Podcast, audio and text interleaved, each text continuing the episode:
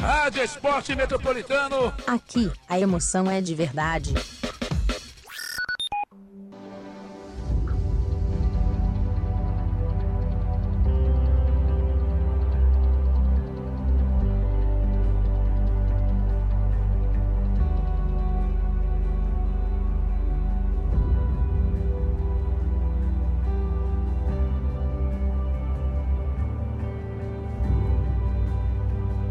Conexão Tóquio.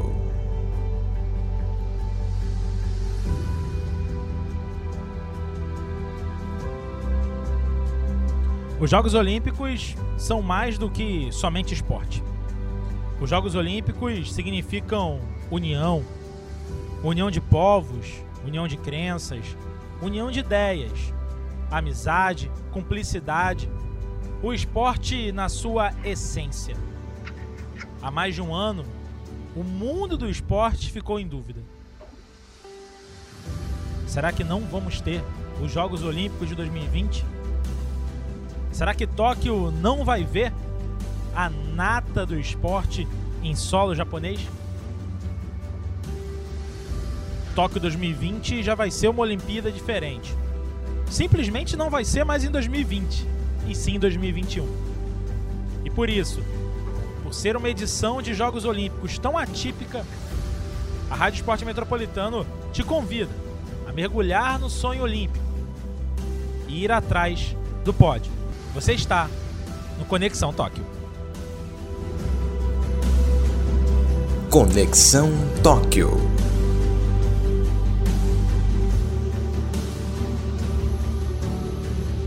Muito boa noite para você conectado na Rádio Esporte Metropolitano. Muito bom dia, muito boa tarde, muito boa noite para você conectado no Spotify, no Deezer, no Anchor FM, no Google Podcast ou no seu agregador de podcast preferido. Tá entrando no ar mais uma edição do Conexão Tóquio, o sexto episódio do Conexão Tóquio e hoje a gente vai falar sempre, obviamente, Jogos Olímpicos, mas de uma novidade para esses Jogos Olímpicos de 2020. Algumas modalidades foram incluídas no programa olímpico, justamente para atrair o público mais jovem. Destas, podemos destacar duas. O skate, tradicional competição feita nas ruas, nos guetos, foi levada para os Jogos Olímpicos. E a outra é uma modalidade cujo Brasil tem fortíssima chance de conseguir uma medalha olímpica, inclusive talvez até uma medalha de ouro, que é o surf. Pela primeira vez na história, o surf foi incluído na no círculo olímpico, olímpico, no programa olímpico, e aí a expectativa é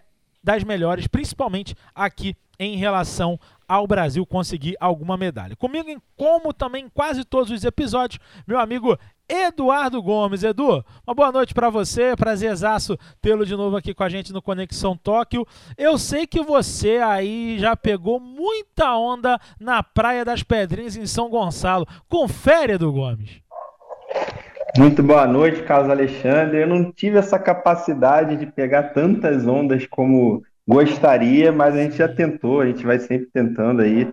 O surf, sem dúvida alguma, é algo que está presente na cultura das praias, né, no Rio de Janeiro do Brasil, mas que para muitos ainda é um esporte muito distante por várias questões, né? E a gente vai tentar debater um pouco disso hoje é, com o nosso convidado e também falando da realidade dos Jogos Olímpicos especificamente, que é o nosso foco aqui no Conexão Tóquio, né? Pensando um pouco de como a modalidade e o Brasil vai se inserir nessa modalidade nessa Olimpíada que vai ser realizada esse ano. Olha, o mais próximo que eu cheguei de surf foi uma tentativa frustrada de praticar stand-up paddle. que eu não consegui ficar em pé na prancha, eu fiquei, como eu tinha alugado a prancha e o remo por uma hora, eu fiquei sentado nela e remando. Eu criei, eu digo que eu criei o sit down pedal pra gente, porque eu não consegui ficar em pé na prancha. Imagina aquela galera que consegue pegar altas ondas, principalmente aqueles surfistas de ondas gigantes, né? Que sim, sobretudo em Nazaré, em Portugal, eu particularmente fico olhando aquilo e fico pensando o quão louco é um cara que faz aquilo profissionalmente. O surf dos Jogos Olímpicos vai ser em ondas não tão grandes quanto, quanto a de Nazaré. Mas a gente tem toda uma trajetória do surf até a, a, a, chegada né, do surf como um esporte olímpico, né? Como que o surf se desenvolveu dos anos 20 até agora para chegar e ser uma modalidade olímpica. Para a gente falar um pouco sobre a modalidade, sobre a história da modalidade, sobre as perspectivas, as expectativas da modalidade, por isso que a gente está recebendo hoje o Rafael Forte, que é professor da Unirio, historiador e jornalista, além de especialista em estudos sobre o surf. É, professor Rafael, muito obrigado pela sua por ter aceito nosso convite. Valeu mesmo participar aqui do nosso papo. E aí a primeira pergunta que eu te faço, cara, como que foi é, se você considera meteórica, se você considera que foi lenta é, é, essa ou foi lento, melhor dizendo, todo esse processo do surf, desde a sua concepção do início da prática do surf até o início da organização do surf, já em meados do século XX, até ele chegar hoje em 2021 como uma modalidade olímpica. Como é que você analisa essa chegada do surf nos Jogos Olímpicos? Novamente, um prazerzaço estar te recebendo aqui hoje, Rafael. Obrigado, Carlos Alexandre. Prazer é meu. Obrigado, Edu, também pelo convite. É, o, o surf tem uma trajetória mais recente de organização enquanto esporte, se a gente comparar com muitas outras modalidades esportivas, né, que já tinham é, campeonatos mundiais, federações, confederações tudo mais, que já estavam inclusive nos Jogos Olímpicos no, nas primeiras décadas do século XX. É, o, a primeira tentativa mais é, organizada, digamos assim, de tentar. A primeira tentativa mais organizada de colocar o, o, o surf nos Jogos Olímpicos foi feita em 1984. É, organizado de dois em dois anos é, naquela época, continua sendo organizado de dois em dois anos, mas já há alguns anos se chama Jogos Mundiais de Surf. É, naquele ano foi organizado na Califórnia, no mesmo período que os Jogos Olímpicos de Los Angeles, porque se acreditava que é, uma visita do, dos delegados do COI poderia facilitar esse, essa entrada do, do surf, pelo menos ser levado em consideração pelo Comitê Olímpico para é, o surf passar a participar dos Jogos, né? E essa tentativa não deu certo, o, o, aquele campeonato mundial de surf amador foi teve uma série de problemas de organização, os delegados do COI acabaram nem comparecendo para é, para assistir, e aí a gente tem aí mais de 30 anos até os jogos, até o surf conseguir é, se inserir nos Jogos Olímpicos. É, os primeiros campeonatos, que se chama de campeonatos mundiais de surf, foram organizados nos anos 60 é, por uma entidade é, que depois existir, né? E aí em 1978 é fundada a ISA, né? A Federa é, Associação Internacional de Surf, né? ISA é a sigla que é a entidade que organiza o, o, o esporte, né? A, a, a, entidade mais conhecida é a WSL, né? A Liga Mundial de Surf, mas a WSL é uma entidade privada que organiza uma liga, né? É, a federação mesmo é a ISA, que tem sede em, em La Jolla, que fica na região metropolitana de San Diego, na Califórnia, e que representa o surf no universo aí das federações é, do âmbito esportivo, também no Comitê Olímpico. Né? Inclusive tem uma série de características em comum com outras entidades esportivas, né? É, a ISA é presidida pelo mesmo dirigente há décadas, se não me engano, desde 1994. É, e aí, enfim, consegue essa, finalmente, essa essa inclusão do surf nos Jogos Olímpicos, né? É, acho importante dizer também que a ISA é, é a federação responsável não só pelo surf de pranchinha, né, aquilo que a gente está chamando de surf aqui, mas também pelo bodyboard, stand-up paddle, longboard, enfim, outros é, esportes aí com é, praticados sobre prancha nas ondas. Rafa, boa noite, Edu falando. É um prazer estar com você aqui conversando conosco, como já dito pelo Carlos. Eu queria estender um pouco esse, essa primeira questão. Você fez esse aparato histórico aí da tentativa já de incluir o surf nas modalidades olímpicas. E como que o Brasil se inseriu nisso, né? Pensando numa perspectiva histórica de uma formação de um campo esportivo brasileiro dentro do surf, é, como que, de certa maneira, o Brasil foi se inserindo nesse processo de desenvolvimento da modalidade a nível internacional? A gente já pode dizer que o processo de profissionalização do surf no Brasil alcançou um patamar a ponto de transformar o Brasil como uma das potências, inclusive de perspectivas de medalhas para Tóquio nesse ano? Certamente, Edu. É, o, do ponto de vista do surf profissional, né, o primeiro circuito é disputado em 76, organizado por uma entidade diferente da ISA, que é essa que veio a, a, a dar na WSL, né, que trocou de nome para WSL há alguns anos. Mas a gente teve brasileiros participando do, dessa concepção aí do circuito profissional de surf desde o seu início. Né? Já no primeiro circuito, em 1976, houve uma etapa disputada no Brasil, no Rio de Janeiro, o IMEA, é, o IMEA 5000.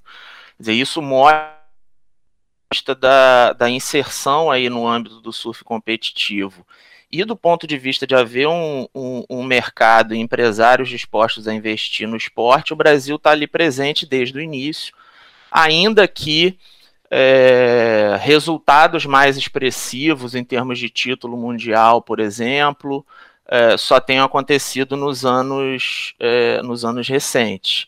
Né? Mas o Brasil tem uma, uma inserção importante no âmbito do, é, do surf há muitas décadas, não só é, com atletas, com uma quantidade de atletas e com atletas é, vencedores importantes, mas também do ponto de vista organizativo.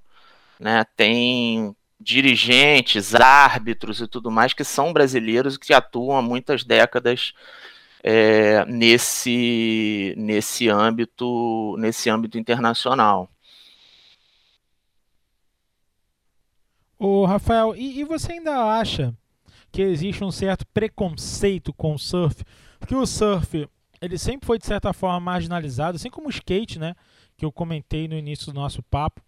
É, a gente sabe que o surf, por muito tempo, ele, o, surfista era tido como um vagabundo, é, principalmente nos anos 70, quando o surf começa a ter uma, uma popularização maior, sobretudo aqui no Brasil, era, existia muito preconceito né, envolvendo a galera que pegava a onda. Você acredita ainda que existe esse preconceito e esse preconceito ele pode ser é, é colocado de alguma forma no, no programa, no círculo olímpico?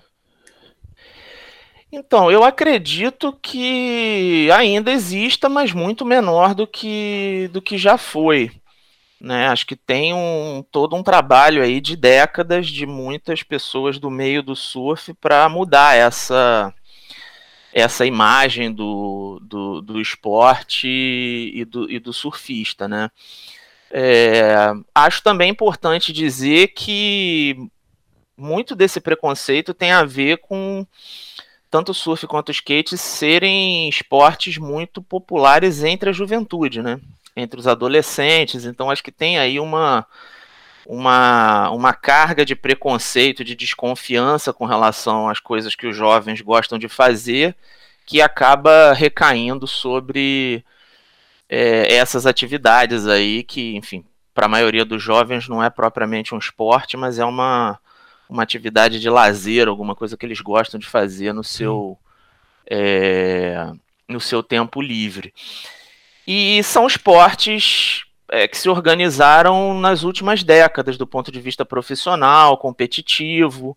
Quer dizer, é um cenário muito diferente, por exemplo, do, sei lá, da natação ou do atletismo, que são é, modalidades esportivas centenárias, né, que fazem parte dos Jogos Olímpicos há, é, há mais de 100 anos. E aí esse processo organizativo é complicado né, a, tanto do ponto de vista dos argumentos quanto do ponto de vista da burocracia que precisa para você conseguir é, colocar uma, uma modalidade nos jogos é, nos jogos olímpicos, né? Tem um conjunto de exigências, é sim, preciso sim. ter é, uma quantidade de federações em diferentes países, em diferentes existe, existe inclusive um, um, debate muito grande em torno do futsal, né? Futsal ainda não conseguiu né, é, é, é, ser considerado um, um, um esporte olímpico e a- o discurso é, poxa, o futsal é praticado em tantos, em tantos países, em tantos lu- lugar- lugares. A mesma coisa, o beach soccer, salvo engano, também ainda não é olímpico, né? Agora me fugiu agora se o beach soccer eu acho que também não, mas existem outros esportes que também estão nessa pegada de tentar entrar, né? E é- é- existe uma burocracia, né, que você ia dizendo para isso. né? É, existe, obviamente, é, as federações que já estão nos Jogos Olímpicos, que já estão no- é, bem representadas no Comitê Olímpico Internacional, não querem, é, à medida que mais modalidades vão entrando, esse poder é, vai se diluindo, né? É, ao mesmo tempo, a gente tem um conjunto de, de, de esportes que tem uma, uma, uma popularidade muito grande né? E que, e que tem inclusive o potencial de atrair um público mais jovem, né? Para assistir aos jogos, para se engajar é, e tudo mais, né? E, e ao mesmo tempo a gente tem modalidades é, e competições super tradicionais, mas que é, a gente hoje em dia tem dúvidas sobre, do ponto de vista da popularidade, como é que funciona isso, né? Se pensar, por exemplo, no, no pentátulo moderno, né? É, Pois é. Então Alguns esportes parece que não tem a a menor atra, a- atra- atratibilidade, né? Não são, atra, não são, não, não, não geram no, no, somente na galera mais nova uma vontade de participar, né? É, me, me, me parece que me parece que sim, né? O, o, o skate, principalmente, ainda tem um público ainda mais jovem do que o, do que o público do surf, né? É, tem muitas crianças ali entre 7 e 10 anos de idade que, que, que gostam de andar de skate, que gostam de acompanhar é, campeonatos de skate e, e tudo mais. Então acho que é também uma. é, acho que é o COI tentando se equilibrar aí entre é, a tradição né, de uma instituição mais do que, do que centenária e ao mesmo tempo que são as, as mudanças que vêm com o tempo, né? E os desafios de tentar manter esse, esse evento aí, Jogos Olímpicos, atrativo para novos públicos e novas gerações. Sim, sim. Eu, eu, eu lembro que ano passado, no passado, últimos Jogos Pan-Americanos foram 19, salvo, salvo engano. Aí a gente estava, lembro que eu estava trabalhando na, na- no Sistema Globo de Rádio, a gente estava na redação, e aí estava passando uma competição, eu, esque- eu esqueci o nome daquele esportezinho do, da vassourinha, né? Enfim. É, aí tinha bocha, tinha um monte de coisa. Alguém soltou a seguinte pérola. Gente, jogos pan-americanos parece uma grande gincana de escola. Porque de fato tem alguns esportes que não são não, não, não são tão atraentes né, pro, pro, pros mais jovens. E aí o surf, o skate, futsal, que é um esporte, é um dos esportes mais praticados, por exemplo, no Brasil. O próprio jiu-jitsu, que é uma arte marcial é, é também muito antiga, mais antiga inclusive do que o judô, ainda não é um esporte olímpico. Então, é, existem muitos esportes que eu acho que seria legal a gente ver no círculo olímpico, eu queria atrair a atenção é, é da galera mais jovem, né? E aí eu vou, eu vou tocar em- vou tocar numa polêmica, Rafael. Não sei se hum, você vai ficar à vontade, in- in- inclusive para responder, enfim, se quiser brigar comigo, fique à vontade. Mas eu preciso tocar nesse ponto polêmico. É, o, o, o programa olímpico, o, cir- o círculo olímpico, tem uma uma rigidez muito grande com o controle de doping. É uma rigidez grande que, inclusive, atletas. A gente teve o caso da, da Rafaela Silva no judô, que, enfim, ela, ela tava, teve contato com uma criança que. que que estava é, é, resfriada, que tinha tomado um remédio, ela foi pega no antidoping. Assim, então é, é um rigor muito grande, às vezes excessivo, até mesmo com substâncias que não vão trazer ganho esportivo. Porque o doping ele poderia ser rígido com a questão do ganho esportivo. Ah, o cara está tomando aqui um anabolizante, está tomando uma bomba, onde ele vai ter algum tipo de é, vantagem esportiva. Só que outras drogas que não trazem é, é, vantagem esportiva também são pegas no antidoping dos Jogos Olímpicos e vários atletas já perderam medalhas por isso. E no surf existe uma, uma cultura, é cultural, inclusive em relação ao uso da maconha. É, é comum né, usar, eu particularmente, eu tenho uma, uma opinião de, de regularização, de liberação, de legalização do uso recreativo da maconha, uma opinião minha. Eu acho que é uma. Existem tantas coisas que fazem é, mal né, para o ser humano e a gente tem um foco, às vezes uma, uma guerra insana em relação à questão da maconha, mas é, é, uma, é, uma, é uma realidade dentro do surf. Você acha que isso de alguma forma pode ser um choque de culturas em relação à Olimpíada e em relação ao surf que possa vir atrapalhar, ou possa vir a atrapalhar o andamento do surf nos Jogos Olímpicos?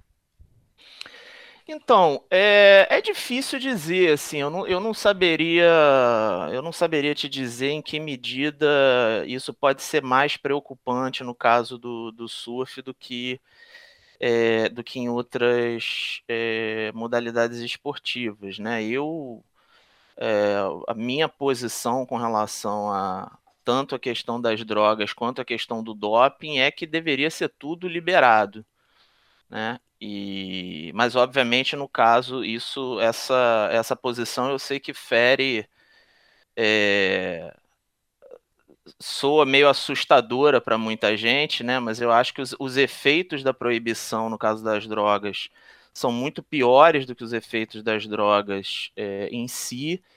E acho que no caso do, do, do esporte a gente tem um controle de. Assim, eu entendo os argumentos é, em favor do, do, do, controle de doping e tudo mais, mas acho que isso também é, isso acaba servindo para alimentar uma certa ideia de que o esporte é uma coisa pura, esporte é saúde e tudo mais, e a gente sabe que é, o esporte pode ser bastante, no caso dos atletas de alto rendimento, o esporte pode ser bastante ruim para a saúde deles e para o próprio corpo, né? Então, assim, especificamente no caso do surf, com relação ao controle de drogas é, de, de doping da Olimpíada, que inclui uso de drogas recreativas, eu não, não tenho elementos para responder tua, tua pergunta. O Rafa, eu vou aproveitar um tema que sempre tem sido aqui debate no nosso Conexão Tóquio, que é a relação do esporte com a sociedade e a educação. A gente debateu já em outras edições aqui a questão do futebol, é, de outras modalidades como um todo. É, e, de certa maneira, um tema que sempre vem à tona é pensar o quanto a juventude, o quanto as novas gerações vão ter acesso ou não a uma determinada modalidade. Por exemplo, nós estávamos comentando agora, você conversou com o Carlos sobre a situação ou a perspectiva da juventude ter acesso ou interesse pelo surf. E até que ponto a gente poderia pensar ou refletir sobre essa realidade a nível de Brasil, de, do surf estar mais ou menos acessível do que era em tempos anteriores a essa juventude? Existe uma perspectiva de relacionar, por exemplo, surf e escola ou surf e juventude de uma maneira que há 20, 30 anos atrás a gente não tinha? Tivemos avanço nesse sentido para pensar em novos Gabriel Medinas há 20, 30 anos na frente? Como que a gente poderia perspectivar isso Será que é um processo que está em progressão ou os grandes nomes desse momento no Brasil são mais aleatórios do que um processo de construção em si? Como a gente poderia pensar esse cenário? Então, Edu, eu acho que a gente tem uma base grande de praticantes e daí você consegue gerar é, atletas competitivos no cenário no cenário internacional. Mas obviamente no caso do surf e no caso do skate isso não está vinculado a nem a estrutura de clubes nem a questão da, da escola, né? Passa, me parece, por fora disso aí. Mas existem é, iniciativas, pelo menos desde os anos 90, é, por exemplo, de escolinhas de surf como atividade oferecida muitas vezes com apoio de órgãos governamentais, prefeituras, por exemplo. Né? Isso me parece um dos indícios é, de a partir de que momento o surf começa a conseguir projetar uma imagem positiva, né? Aquela pergunta que o, que o Carlos tinha feito anteriormente, quer dizer, quando o esporte tem uma imagem de esporte marginal associado a matar aula, a usar drogas e tudo mais, é óbvio que uma prefeitura não vai é, colocar dinheiro público numa escolinha de surf. Né? Ainda né? mais hoje em dia com esse conservadorismo acéfalo que a gente vive no Brasil, né? Exatamente. E, mas aqui no caso da Prefeitura do Rio de Janeiro, por exemplo, desde os anos 90 a gente tem iniciativas de, de, de, de escolinha né, escolinhas de surf para crianças, para adolescentes, da mesma forma que existem projetos sociais é, de outras modalidades é, esportivas para crianças. Uma outra iniciativa que também existe é, em algumas cidades do Brasil, não, eu não saberia responder quantas, mas existem é, aulas de educação física que são feitas com surf na praia. Né? Agora, isso geralmente tem muito mais a ver com o interesse individual de algum professor é, de educação física, de proporcionar uma experiência diferente para as crianças e tudo mais, do que propriamente, do que propriamente como algo é, pensado pela, por uma secretaria municipal ou estadual de educação, é, por exemplo. Mas existem iniciativas é, nesse sentido em diferentes é, cidades do Brasil. Claro que o surf tem, tem sempre um limitador que é a oferta do, do espaço para prática esportiva, né? Da mesma forma que, sei lá, é, mountain bike ou diversas outras modalidades, é mais complicado, é muito mais difícil você oferecer é, para as crianças na escola do que as modalidades que você consegue colocar dentro de uma, de uma quadra, né? Agora, potencial para isso existe muito no, no, no, Brasil, né? Se a gente pensar na, é, na extensão do nosso litoral, na quantidade de, é, de pessoas, de crianças, de adolescentes que vivem relativamente próximo às praias, acho que tem um potencial imenso para isso aí, para ser desenvolvido. E aí, Rafa, é interessante a gente pensar essa questão, porque entra um outro parâmetro também de, de análise, né, de debate, porque, como você falou, o acesso à praia ainda é algo muito restrito no Brasil, mesmo com o grande litoral que nós temos, é, ainda é menos explorado do que poderia por grande parte da população. Então a gente tem essa limitação para determinados esportes como o surf, para a inclusão, pensando isso a longo prazo também de inclusão de grupos sociais que não estão, é, entre aspas, com favorecimento de estarem próximos a regiões de praia, né? E aí entra uma questão que eu também pensei em problematizar, que é a temática de gênero, né? que a gente tem atletas brasileiros que estão nos Jogos Olímpicos já garantidos, né, como Gabriel Medina, que é bicampeão mundial, Ítalo Ferreira, que também é campeão mundial, a gente já teve o Adriano de Souza, que foi campeão mundial no masculino, mas a gente tem atletas do feminino, né, a Silvana Lima e a Tati Weston Webb, que são as atletas que vão representar o Brasil no surf feminino, como grandes esperanças e expectativas de medalha. A gente poderia dizer que o surf feminino, a nível nacional, está caminhando a par e passo com o masculino nesse caminho de consolidação no alto rendimento ou ainda está num processo que é, estaria passos atrás? Como que está essa caminhada nessa questão? Muito atrás do, do, dos homens, em termos de investimento, de patrocínio, de campeonatos, de oportunidades, muito atrás. Né? Eu diria que no, no, na ponta lá, em termos de quem está competindo no circuito mundial principal, é, já faz uns três anos que a premiação, por exemplo, para quem ganha uma etapa do, do circuito mundial principal de surf é a mesma para homens e mulheres. Né? Agora, para aqui no Brasil a diferença ainda é ainda é brutal. Né? Ela, ela me parece proporcionalmente muito maior do que é, do que, por exemplo, no, no Havaí, nos Estados Unidos e na, é, e na Austrália. Austrália. Né? Ainda assim, o Brasil é um dos, dos poucos países que já, já completaram suas duas vagas é, entre as mulheres. Né? O, o surf nos Jogos Olímpicos vai ter 40 competidores, 20 homens e 20 mulheres, e tem um máximo de dois competidores em cada categoria, né? Então, só três países já preencheram as duas vagas entre as mulheres: Brasil, Estados Unidos e Austrália. E só quatro países preencheram as duas vagas, as duas vagas entre os homens, né? Os mesmos Brasil, Estados Unidos e Austrália. E aí a França também. Então, embora o Brasil esteja aí é, com duas mulheres já tendo alcançado as vagas, não, não, não dá para a gente dizer que, que esteja. É, que as condições de, de, de praticar esse esporte estejam próximas entre homens e mulheres, não. A desigualdade é imensa. Que é, o, o que é o que é um absurdo, né? A gente ainda fala, tem que falar disso, a gente ainda tem que é, é, é mostrar o óbvio, né? E até mesmo em relação às premiações, né? São bem diferentes. Né? Algumas tenistas andaram reclamando, jogadores de vôlei, em alguns esportes, por exemplo, no vôlei, onde a, a arrecadação do masculino e do feminino é muito próxima um do outro, a gente tem uma, uma, uma diferença colossal né, nas premiações. Né? O esporte, o, surf, apesar de estar agora né, colocado pela primeira vez nos Jogos Olímpicos, tem um herói olímpico, né?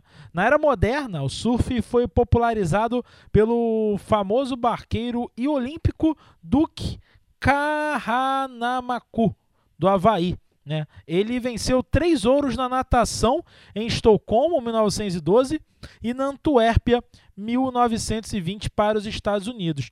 Ele não é somente considerado o pai do surf moderno, mas também responsável por plantar a semente para uma futura inclusão no surf nos Jogos Olímpicos, né? Ao fazer essa sugestão, ao aceitar a medalha, ao pegar a medalha de ouro em 1912, quase 100 anos depois, né, que dessa medalha de ouro do Duke Kahanamoku, né? Ele que era havaiano, né, americano, ganhou três ouros na natação em Estocolmo 1912 em Antuérpia, 1920, ele já fez esse, esse, apelo há mais de 100 anos atrás.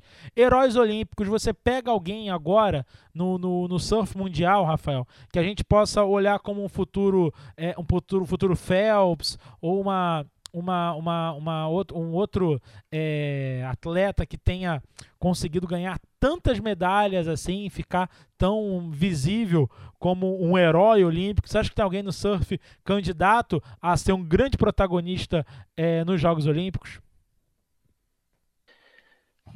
Então, Carlos, aí teria o, a gente teria que ver o fator idade, né? Porque é Sim. uma medalha só por Olimpíada, né? Então, para alguém se destacar ganhando, digamos, dois ou duas ou três medalhas de ouro, é, esse atleta teria que ganhar sua primeira medalha muito jovem, né? É, os dois atletas, os dois brasileiros, o, o Gabriel Medina e o Ítalo Ferreira, se não me engano, têm 25 anos. Né? Então, é, já fica um pouco complicado a gente pensar daqui a daqui a oito anos, né? Com 32 anos é uma idade que você consegue competir bem ainda, mas muito provavelmente tendo que disputar com gente mais nova. É, o, um dado curioso desse sistema de classificação para os Jogos Olímpicos, né, que incluiu quatro eventos diferentes, é, garantindo vagas para os jogos. Um deles ainda vai ser disputado no final desse mês em El Salvador, que são os Jogos Mundiais de Surf. 12 vagas para os jogos vão ser decididas lá. É, é, que o reserva da, dos Estados Unidos é o Kelly Slater, né?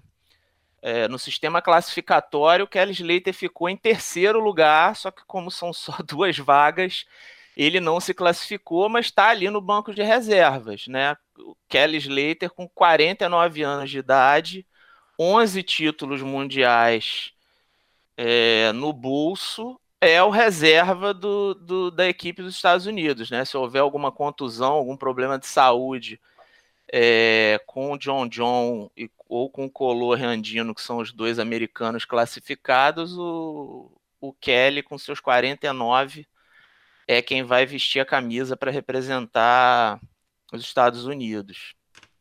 Só para gente, antes do, do, do, Edu fazer a próxima pergunta, só para a gente entender como é que vai funcionar né, a, a, essa competição nos Jogos Olímpicos. Né? O evento vai contar com 20 atletas masculinos e 20 atletas no feminino, competindo em três rounds e, três finais compostas de baterias de 30 minutos. A primeira rodada conta com quatro atletas por bateria, enquanto a segunda rodada terá cinco. A partir da terceira rodada, a competição se transforma no formato de um contra um. Durante as provas, cada surfista vai ter 30 minutos para pegar o máximo de ondas e receber a pontuação de 0 a 10 para cada onda surfada. Entretanto, apenas as duas primeiras ondas de cada surfista são calculadas na sua pontuação final. Devido à natureza do esporte, os surfistas são julgados com critério ligeiramente diferente dos outros atletas. As ondas são pontuadas por um painel de juízes experientes, usando um sistema de cinco pontos: compromisso e dificuldade, inovação e progressão, variedade, combinação e velocidade. Esse modelo é o modelo que você considera ideal para a disputa do surf nos Jogos Olímpicos ou você, como especialista, como alguém que estuda surf, faria algum tipo de mudança, né? Ou criaria é, é, diferentes categorias dentro do surf para dar mais medalhas? Você acha que esse é o formato ideal mesmo? É, eu, esse formato é o formato é um formato bastante próximo do, do que é usado nas competições, né? Tanto da ISA quanto do, da WSL. Então, é, eu diria que é o formato que os atletas estão acostumados a, a, pelo menos não essa quantidade de atletas por bateria, né? Geralmente as competições têm muito mais atletas participando. É, mas esse formato de as duas é, as duas melhores ondas entrando para pontuação, de é, 30 minutos de duração e tudo mais, é, é o formato usual da, da, das competições de, de, surf.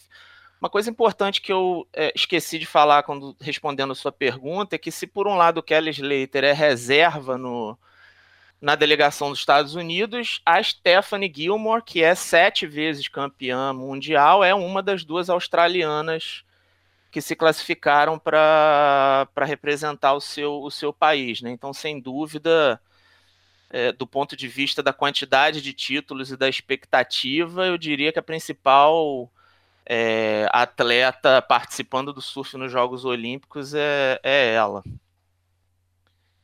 E Rafa, pegando ainda essa questão da idade dos atletas, a gente passa por um ano extremamente atípico, né? Estamos aí já vivenciando há mais de um ano esse cenário de pandemia globalmente, e isso tem interferido diretamente no ciclo olímpico, né? Porque os atletas de alto rendimento, muitos deles se organizam dentro desse ciclo de quatro anos, e isso interfere diretamente na questão de preparação. Por exemplo, você falou do Kelly, Kelly Slater, que é um monstro, 49 anos, 11 títulos mundiais, mas o postergar de um ciclo olímpico, seja na reserva ou como um dos é, daqueles que poderiam estar nas duas vagas principais, é, poderia atrapalhar, considerando o avanço da idade, né? Como que essa questão da idade ela é, ela influencia no surf? Ela, o, o atleta do surf normalmente ele consegue ir numa vivenciar o alto rendimento numa idade que vai além comparado a outros esportes ou esse ciclo que foi modificado com essa se transportar de Tóquio 2020 para 2021 também atrapalhou, seja na delegação brasileira que foi formada ou de outros países. Essa mudança de ciclo teve alguma interferência nos grandes nomes que vão estar em Tóquio? Edu, me parece que sim, né? É, se a gente pensar, por exemplo, eu estava falando que são quatro eventos que classificaram para os jogos, né? Quais são esses quatro eventos? O, o PAN de 2019, aquele que o, que o Carlos Alexandre estava falando Sim. antes, os Jogos Mundiais de Surf de 2019, o circuito da WSL de 2019 e o quarto são esses Jogos Mundial, Mundiais de Surf que vão acontecer agora em maio.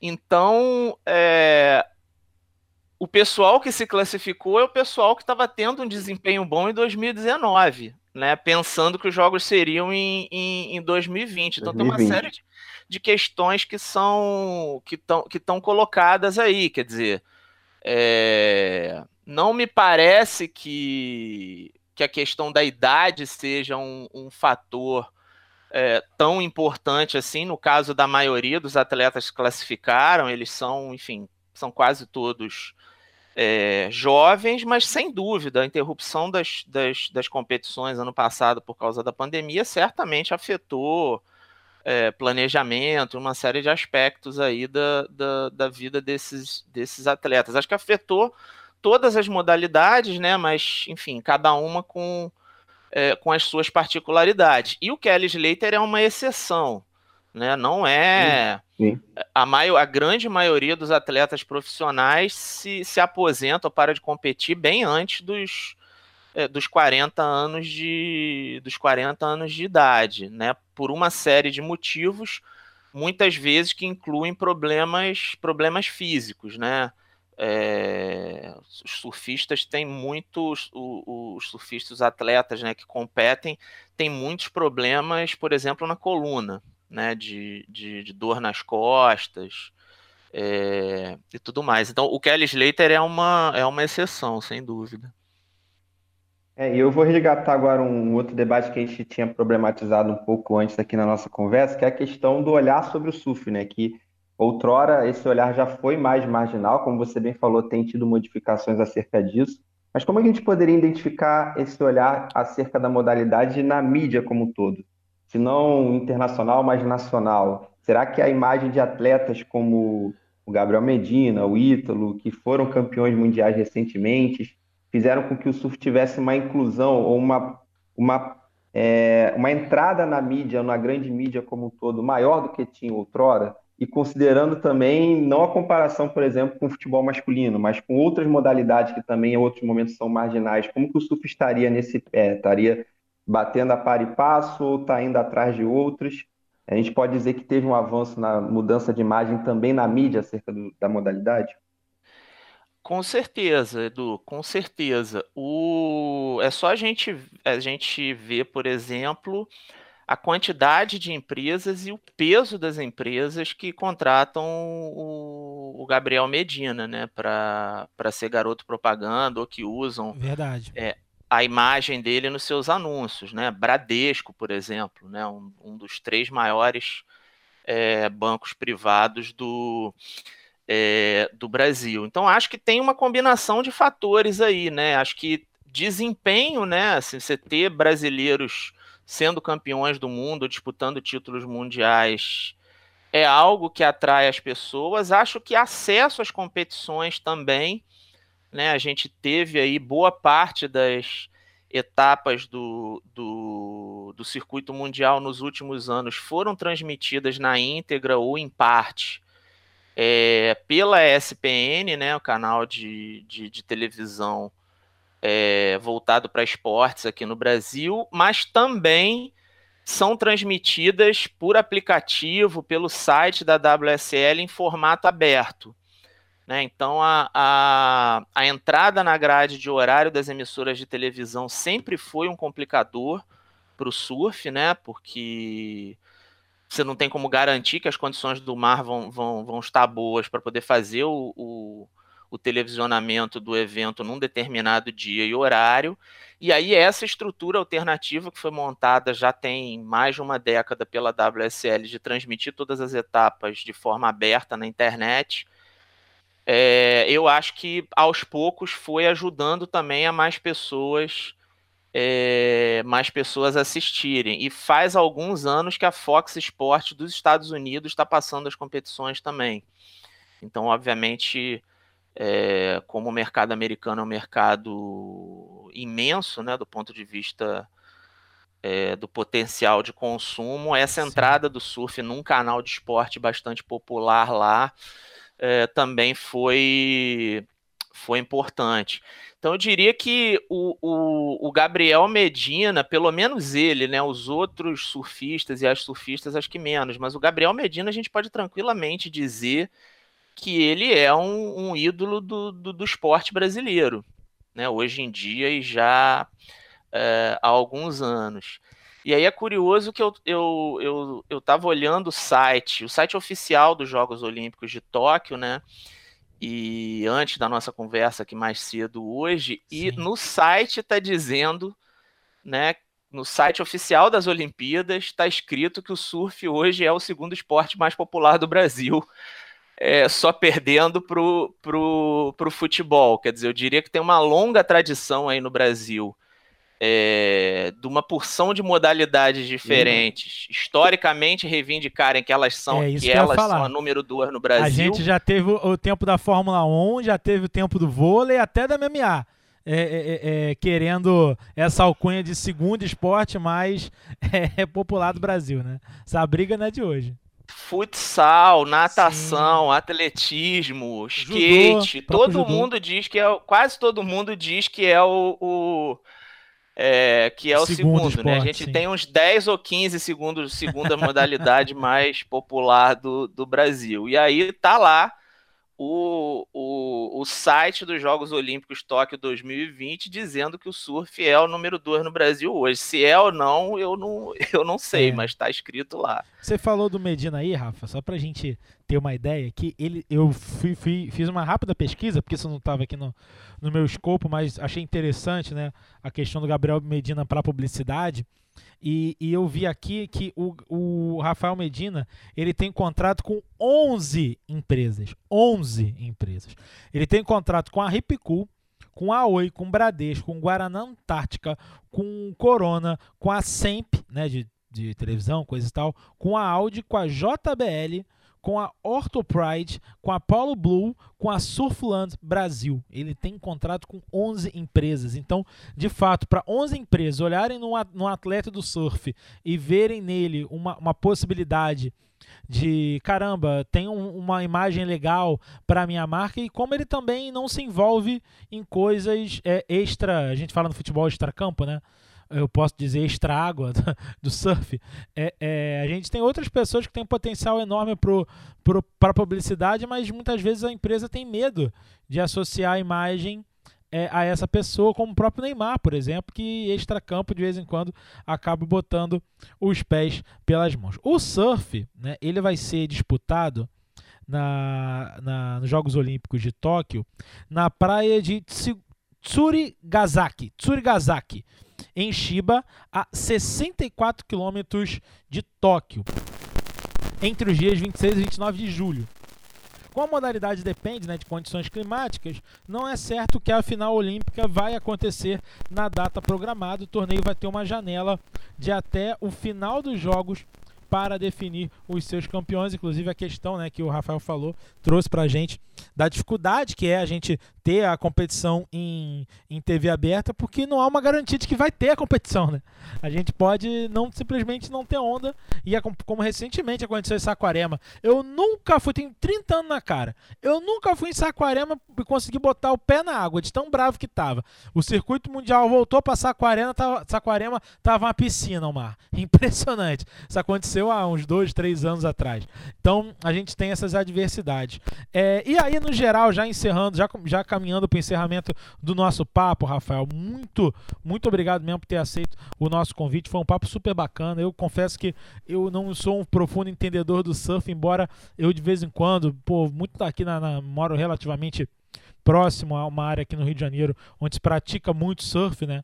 A, a, Barra da Tijuca, de vez em quando eu vou, fico olhando lá a galera tomar caldo, mas enfim, nunca é, é, tive a, a, audácia de pegar uma prancha e, e, entrar na água. Mas eu queria saber a sua expectativa geral para os Jogos de Tóquio e algum, ou algum outro detalhe que você acha interessante que a galera saiba antes de parar na frente da televisão para assistir as competições de surf nos Jogos de Tóquio esse ano. A minha expectativa é que seja que seja bastante disputado, né? Eu acho que a gente vai ter essa, esse limite de é, dois atletas por país vai garantir uma diversidade, né? A gente tem vaga, é, tem atletas japoneses convidados, tem vaga para todo, pelo menos uma vaga entre homens e mulheres para cada para cada continente. Acho que eu tô com uma expectativa muito boa, assim, tô bastante curioso para ver como é que vai ser. E, e, acho que vai ser, vai ser muito interessante ver a postura do, do, dos atletas, né? Acho que grande parte desses surfistas começaram a pegar onda, passaram a competir, enfim, a competir em âmbito nacional e âmbito internacional. Imagino que para a grande maioria deles nunca passou pela cabeça é, desses e dessas atletas que um dia eles pudessem ir para os Jogos Olímpicos, né? É, representar o, o, o, seu país, enfim, que a gente sabe que é algo que é motivo de muito orgulho é, na carreira de, de, praticamente todo atleta do, do mundo, né? Então acho que isso vai ser uma coisa bem interessante de observar é, no caso do no caso do surf e no caso do, do, do skate, né? E fico imaginando também que deve dar um certo gostinho para o pessoal que tem que competiu em alto nível, que tem mais idade, que já se aposentou, né? De ficar pensando assim, poxa, quem me dera na minha época eu pudesse ter ido para os Jogos Olímpicos representar o meu país, né? mas acho que essas pessoas aí que, que competiram durante décadas fizeram sua parte para que é, tanto o surf quanto o skate chegassem no, no status que eles é, chegaram, né? Então imagino que essas pessoas também vão ficar muito muito orgulhosas de ver esses, esses esportes no, nos jogos. Muito obrigado, Rafael, pelo, pelo papo. Valeu mesmo é, é, por ter aceito o nosso convite, batido esse papo muito maneiro sobre surf. Eu queria saber também do Edu. Edu, tem alguma consideração final, alguma última pergunta, algum dado que você acha interessante ou algo que a gente esqueceu de tratar aqui nesse sexto episódio do Conexão Tóquio? Ah, além de agradecer demais o Rafa pelo papo é, extremamente enriquecedor aqui sobre o surf, sobre uma modalidade nova que está nos Jogos Olímpicos, mas que, como ele já falou, pode estar aí concorrendo, dentre muitos outros, o posto de segundo esporte aí brasileiro, como o próprio Comitê de Organização dos Jogos de Tóquio já o classificou, né? A gente não sabe definir se é realmente ou não, mas o que a gente mais quer é que tenham vários esportes brasileiros que a gente possa debater. É, se são ou não, é, se é ou não a modalidade mais querida depois do futebol, e isso, querendo ou não, é uma demonstração que o nosso campo esportivo como um todo, para além do futebol masculino, está se desenvolvendo, está ampliando, e a entrada, como o Rafa falou, tanto do surf como do skate, modalidades que a gente já tem um histórico de desenvolvimento, de campeões mundiais, que de alguma maneira consolidaram um nome do Brasil enquanto país formador de atletas nesses esportes, é algo importante para não só criar expectativas de novas medalhas, mas também de demarcar um território nas Olimpíadas em modalidades novas, mas que a gente entra já com um pezinho ali de favoritismo, que não é o que acontece muitas das vezes em outras modalidades. Né? Então, que tenham cada vez mais modalidades nesse patamar que nos faça debater qual é a segunda mais importante do país, porque isso é a demonstração que o nosso campo esportivo está desenvolvendo, está avançando. Eu acho que esse é o principal e eu deixo aqui como encerramento. Valeu, Edu. Muito obrigado. Rafael, muito obrigado. Se a galera quiser acompanhar também algum estudo, algum livro seu sobre surf, alguma alguma rede social, algo que a galera possa é, é, ver também o desenvolvimento das suas pesquisas em relação ao, ao surf, o seu trabalho como professor lá na, na Unirio, como historiador também. Deixa aí pra galera as tuas redes sociais, algum caminho, ou até mesmo alguma publicação sua que você acha que vale a pena, que você acha que vale a pena a galera que gosta de surf, que, que se interessa pelo surf, não só pela prática do esporte, mas pela história dele em si, que a galera possa é, é, entrar e, e, e assistir e ver, enfim. Bom, Carlos, eu que agradeço a você e o Edu pelo, pelo convite, foi um prazer conversar com vocês. É, de publicação, eu recomendaria um livro meu chamado Surf nas Ondas da Mídia, Esporte, Juventude e Cultura, que é possível encontrar na, na, nas diferentes é, livrarias é, online. Qual o nome mesmo? Pode repetir o nome, por favor?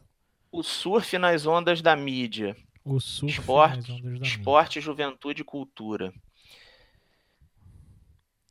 Beleza. E, e rede social aí pra galera vou... seguir também? E vou deixar. Eu tô no, no, no, Facebook, Rafael Fortes, e vou deixar meu e-mail também. Enfim, se alguém quiser é, entrar em contato, rafael.soares.unirio.br. Beleza, o Surf nas Ondas da Mídia você consegue encontrar aí é, na, nas livrarias online. Então, para que a galera que para galera que gosta, que se interessa, e eu acho que é até mesmo essa questão do, do esporte, né, o surf. O surf é uma, é uma não tem muito o que fazer porque depende das questões naturais, né? Mas muito se discute, por exemplo, as longas partidas de tênis, né? As longas partidas de vôlei, o próprio futebol existiu aí um, um, uma ideia de se fazer dois tempos de 30 com o relógio parando para que a TV aberta é, consiga transmitir o futebol. É, é a questão de você imaginar como que esse esporte vai ser refletido, vai ser colocado na mídia é, é, é, é, interessante a gente bater um papo sobre isso. A gente bateu um papo então com o Rafael Fortes, que é professor da Unirio, historiador e jornalista, especialista em estudos sobre o surf. E esse episódio, é claro, você que está ouvindo a gente aqui pela Rádio Esporte Metropolitano, semana que vem, 7 horas da noite, na próxima segunda, a gente tá de volta e também se você quiser ouvir de novo esse episódio, mostrar para alguém, passar para alguém, é claro que esse episódio já está disponível nos principais agregadores de podcast. Você pode ir lá no Spotify, pode ir lá no Google Podcasts, pode ir no Deezer, pode ir no Anchor FM, que esse episódio vai estar tá lá. Beleza? Gente, muito obrigado. Semana que vem estamos de volta. Fica aí com a gente. Não esquece de dar aquela compartilhada do nosso feed lá também no Spotify. Compartilha no Facebook, no Twitter. Gostou desse papo? A gente tem outros papos também. Semana passada a gente falou sobre seleção olímpica. A gente já falou sobre é, os clubes aqui do Rio Rio de Janeiro, né? A preparação, no caso Flamengo. A gente já conversou com a Cici sobre o futebol feminino. Teve muito papo legal. Olha aí nosso feed que tem muito papo bacana para você ter aí para você ouvir com a gente. Beleza, galera? Muito obrigado, valeu mesmo. Até a próxima. Tchau, fui. Conexão Tóquio te levando até o pódio. Toda segunda às sete da noite você tem um encontro marcado comigo, Carlos Alexandre, para a gente trocar uma ideia sobre Jogos Olímpicos. A gente vai falar com atletas, a gente vai falar com treinadores, com diretores, com dirigentes, falar das expectativas, das perspectivas e tudo que cerca os Jogos Olímpicos de Tóquio em 2021. Esse é o Conexão Tóquio. É isso, você tem encontro marcado comigo toda segunda-feira aqui na Rádio Esporte Metropolitano às 7 da noite. Você acessa lá radioesportemetropolitano.com para ouvir a gente. Se preferir, pode ouvir a gente em qualquer hora, em qualquer lugar, no seu agregador de podcasts preferido.